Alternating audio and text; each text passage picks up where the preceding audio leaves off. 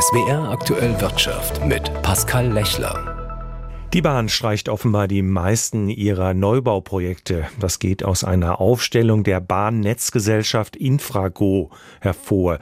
Sie ist für die Schieneninfrastruktur zuständig. Die Aufstellung liegt verschiedenen Medien vor. Die Bahn sollte vom Bund bis 2027 rund 40 Milliarden Euro bekommen. Mit dem neuen Haushalt sind die Mittel um fast die Hälfte gekürzt worden. Wie aus der Aufstellung hervorgeht, werden die verbliebenen Mittel für die nächsten Jahre praktisch ausschließlich in die Sanierung bestehender Trassen fließen. Ausnahme, laufende Bauprojekte sollen noch beendet werden. Zentrale Neubauvorhaben haben dagegen keine Chance mehr. So steht die Neubautrasse Frankfurt-Mannheim laut dem Bericht auf der Kippe. Zurückgestellt wird auch der Zulauf für den Schweizer Gotthardtunnel zwischen Karlsruhe und Basel. Der Abschnitt ist für den europäischen Güterverkehr zentral. Die Deutsche Bahn erklärte, sie halte an den Ausbauplänen fest. Angesichts der aktuellen Haushaltslage habe sie aber die zeitliche Abfolge der Projekte überprüfen müssen. Der grünen Bahnexperte Matthias Gastel warnte vor einem Kahlschlag.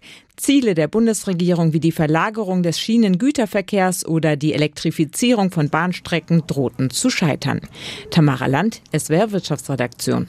Viele Streikgeplagte haben die Nase voll. In der vergangenen Woche der Streik bei der Bahn, dann am Mittwoch streikten die Ärzte, dann gestern die Sicherheitskräfte an den Flughäfen und heute fahren in vielen Landesteilen keine Busse.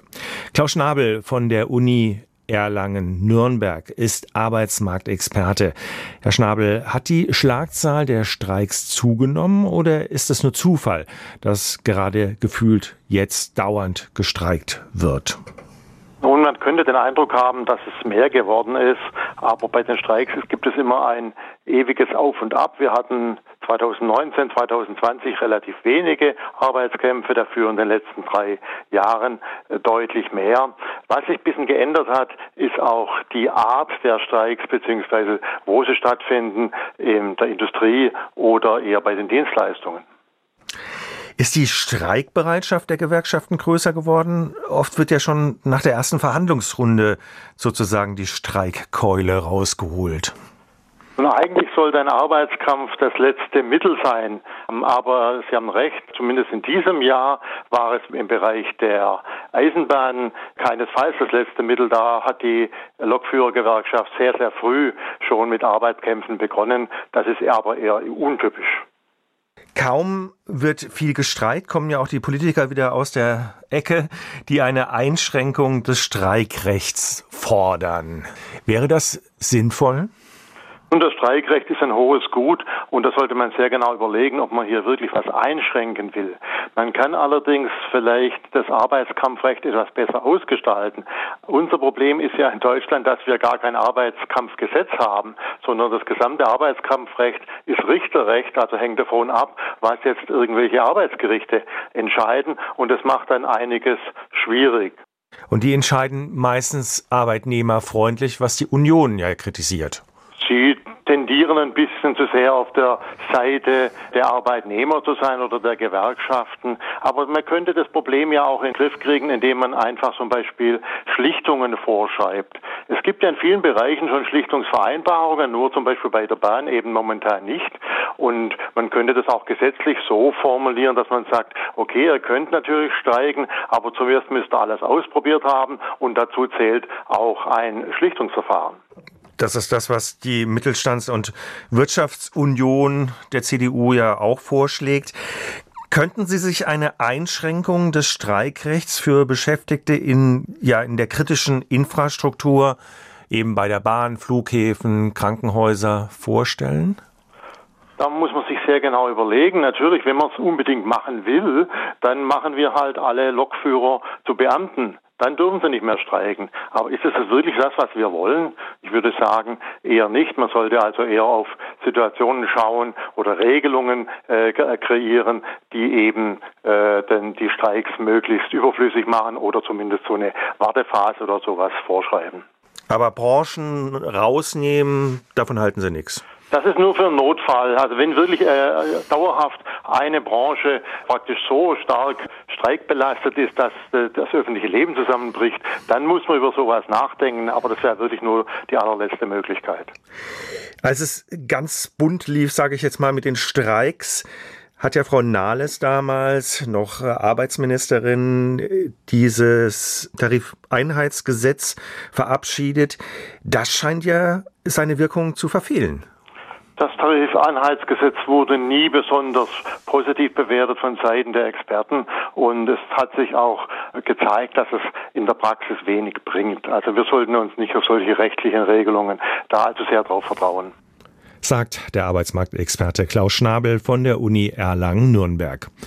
Der Ludwigshafener Chemieriese BASF soll in China bei der Unterdrückung der Minderheit der Uiguren tiefer verwickelt sein als bislang bekannt. Das berichten laut einer gemeinsamen Recherche das ZDF und das Nachrichtenmagazin Der Spiegel.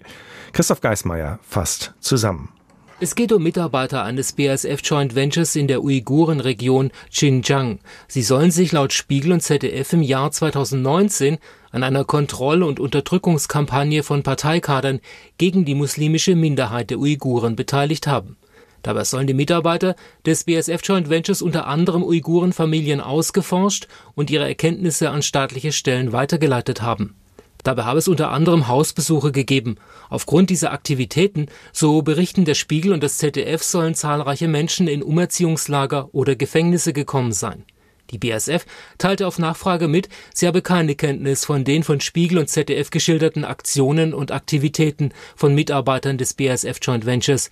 Der Chemieriese erklärte weiter, der Konzern nehme die Hinweise sehr ernst und werde ihnen weiter nachgehen. Bereits in der Vergangenheit gab es Vorwürfe von Zwangsarbeit im Zusammenhang mit dem Joint Venture der BASF in der Uigurenregion. Die ersten Arbeitsmarktzahlen in diesem US-Wahljahr sind deutlich besser als erwartet. 353.000 neue Jobs sind laut US-Arbeitsministerium dazugekommen. Experten hatten mit halb so vielen gerechnet. Aus Washington Ralf Borchardt. Die Arbeitslosenquote bleibt bei niedrigen 3,7 Prozent. Die Entwicklung ist allerdings nicht in allen Bereichen gleich gut. Es gab zuletzt auch Entlassungswellen, etwa im Technologiesektor und in der Medienbranche. Besonders viele neue Stellen sind dagegen im Gesundheitssektor, im Hotel- und Gaststättengewerbe und in der öffentlichen Verwaltung entstanden. Der unter dem Strich sehr starke Arbeitsmarkt ist für Präsident Joe Biden eine grundsätzlich gute Nachricht. Biden kämpft um seine Wiederwahl. Die Wirtschaftslage gilt als Mitwahl entscheidend. Bidens Problem bisher, trotz objektiv guter Zahlen bescheinigen ihm Wählerinnen und Wähler in Umfragen bisher keine besonders hohe Wirtschaftskompetenz. Unter anderem, weil die Preise für Lebensmittel in den vergangenen Jahren stark gestiegen sind. Eine der Hauptfragen im Wahljahr wird sein, ob die guten Arbeitsmarktdaten beiden am Ende tatsächlich zugutekommen. Die ganze Woche schon kratzte der DAX an der Marke von 17.000 Punkten. Ob er es heute geschafft hat? Der Frankfurter Aktienmarkt hat den Computerhandel zum Wochenschluss mit deutlichen Gewinnen beendet. Der deutsche Aktienindex notiert bei 16.918 Punkten 59 mehr als gestern. Zeitweise hatte die gute Stimmung das Börsenbarometer auf ein neues Allzeithoch von 17.004 Punkten getrieben. Es war allerdings nur ein Punkt höher als das vorherige von Mitte Dezember und hielt auch nicht lange. Denn neue Daten vom Arbeitsmarkt in den USA waren ein weiterer Dämpfer für Hoffnungen auf baldige Zinssenkungen. Die Entwicklung bei der Beschäftigung ist so robust und teilweise auch überhitzt, dass die US-Notenbank keinen Grund hat, die Zinsen von ihrem derzeit hohen Niveau zu senken. Unter den Einzelwerten stach vor allem die Aktie von Meta hervor, die um über 20 Prozent anzieht. Die Muttergesellschaft von Facebook hat dank robuster Werbeeinnahmen ihren Umsatz im abgelaufenen Quartal überraschend stark um ein Viertel auf über 40 Milliarden US-Dollar gesteigert. Der Gewinn lag ebenfalls über den Prognosen. Anlässlich des 20-jährigen Firmenjubiläums will Meta erstmals eine Dividende von 50 US-Cent je Aktie ausschütten. Besonders herausstach auch der Onlinehändler Amazon, bei dem Kunden im Rahmen von Rabattaktionen wie Black Friday oder Cyber Monday im vergangenen Jahr mehr als eine Milliarde Artikel bestellt haben, so viele wie noch nie. Im vergangenen Quartal stieg der Umsatz um 14 Prozent auf 170 Milliarden US-Dollar. Ein Analyst sprach in diesem Zusammenhang bei Amazon von einer Gelddruckmaschine. Die Aktie legt 8 Prozent zu.